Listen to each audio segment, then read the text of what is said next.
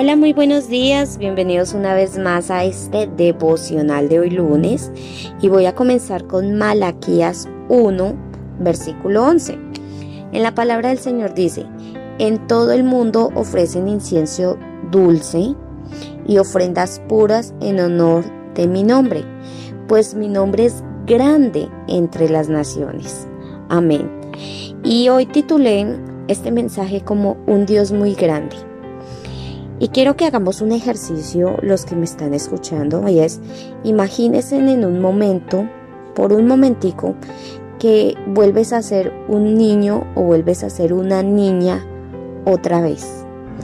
¿Qué sentirías si en Navidad recibes una muñeca rota? ¿O qué sentirías si en Navidad recibes un carrito roto y en mal estado?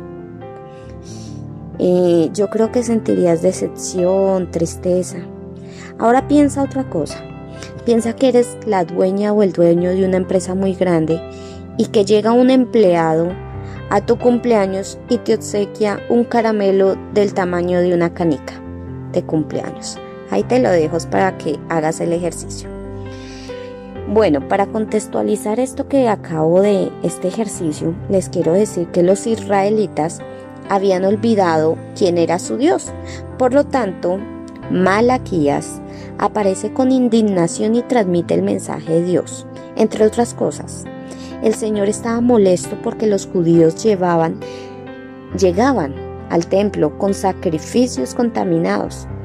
¿Y saben qué hacían? Realmente lo que hacían era ofrecían animales lisiados, enfermos, casi muertos.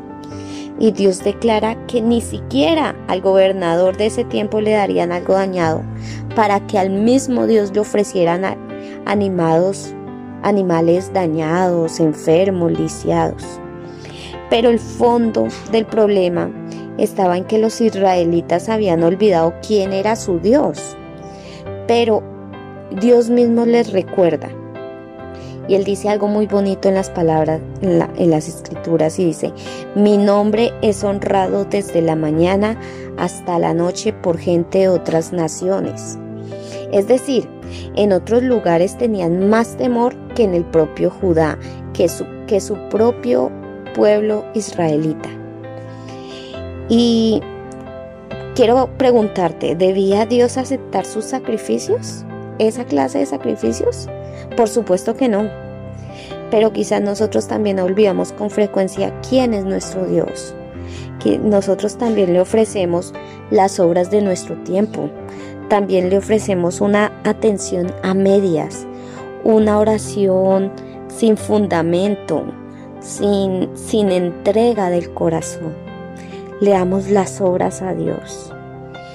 Y sabes qué, no olvidemos que nuestro Dios es grande, muy, muy grande.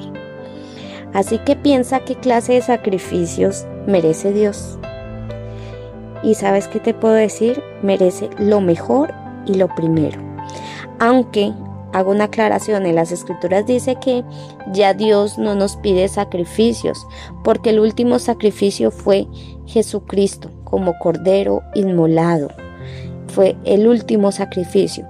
Pero lo que sí dicen las escrituras, que lo que Dios nos pide a nosotros como sacrificio o como ofrenda agradable a Él es nuestra obediencia.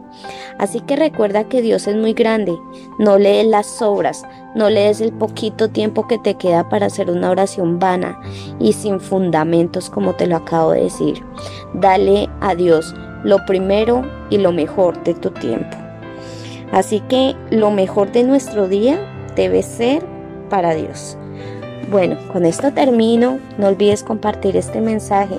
Difunde este mensaje, no necesariamente a personas cristianas. Tenemos que llevar este mensaje a más personas, a hombres, a mujeres, para que conozcan un Dios hermoso, un Dios eh, que hace milagros, un Dios muy grande. Bueno, chao, chao, bendiciones y con el favor de Dios nos vemos el día de mañana.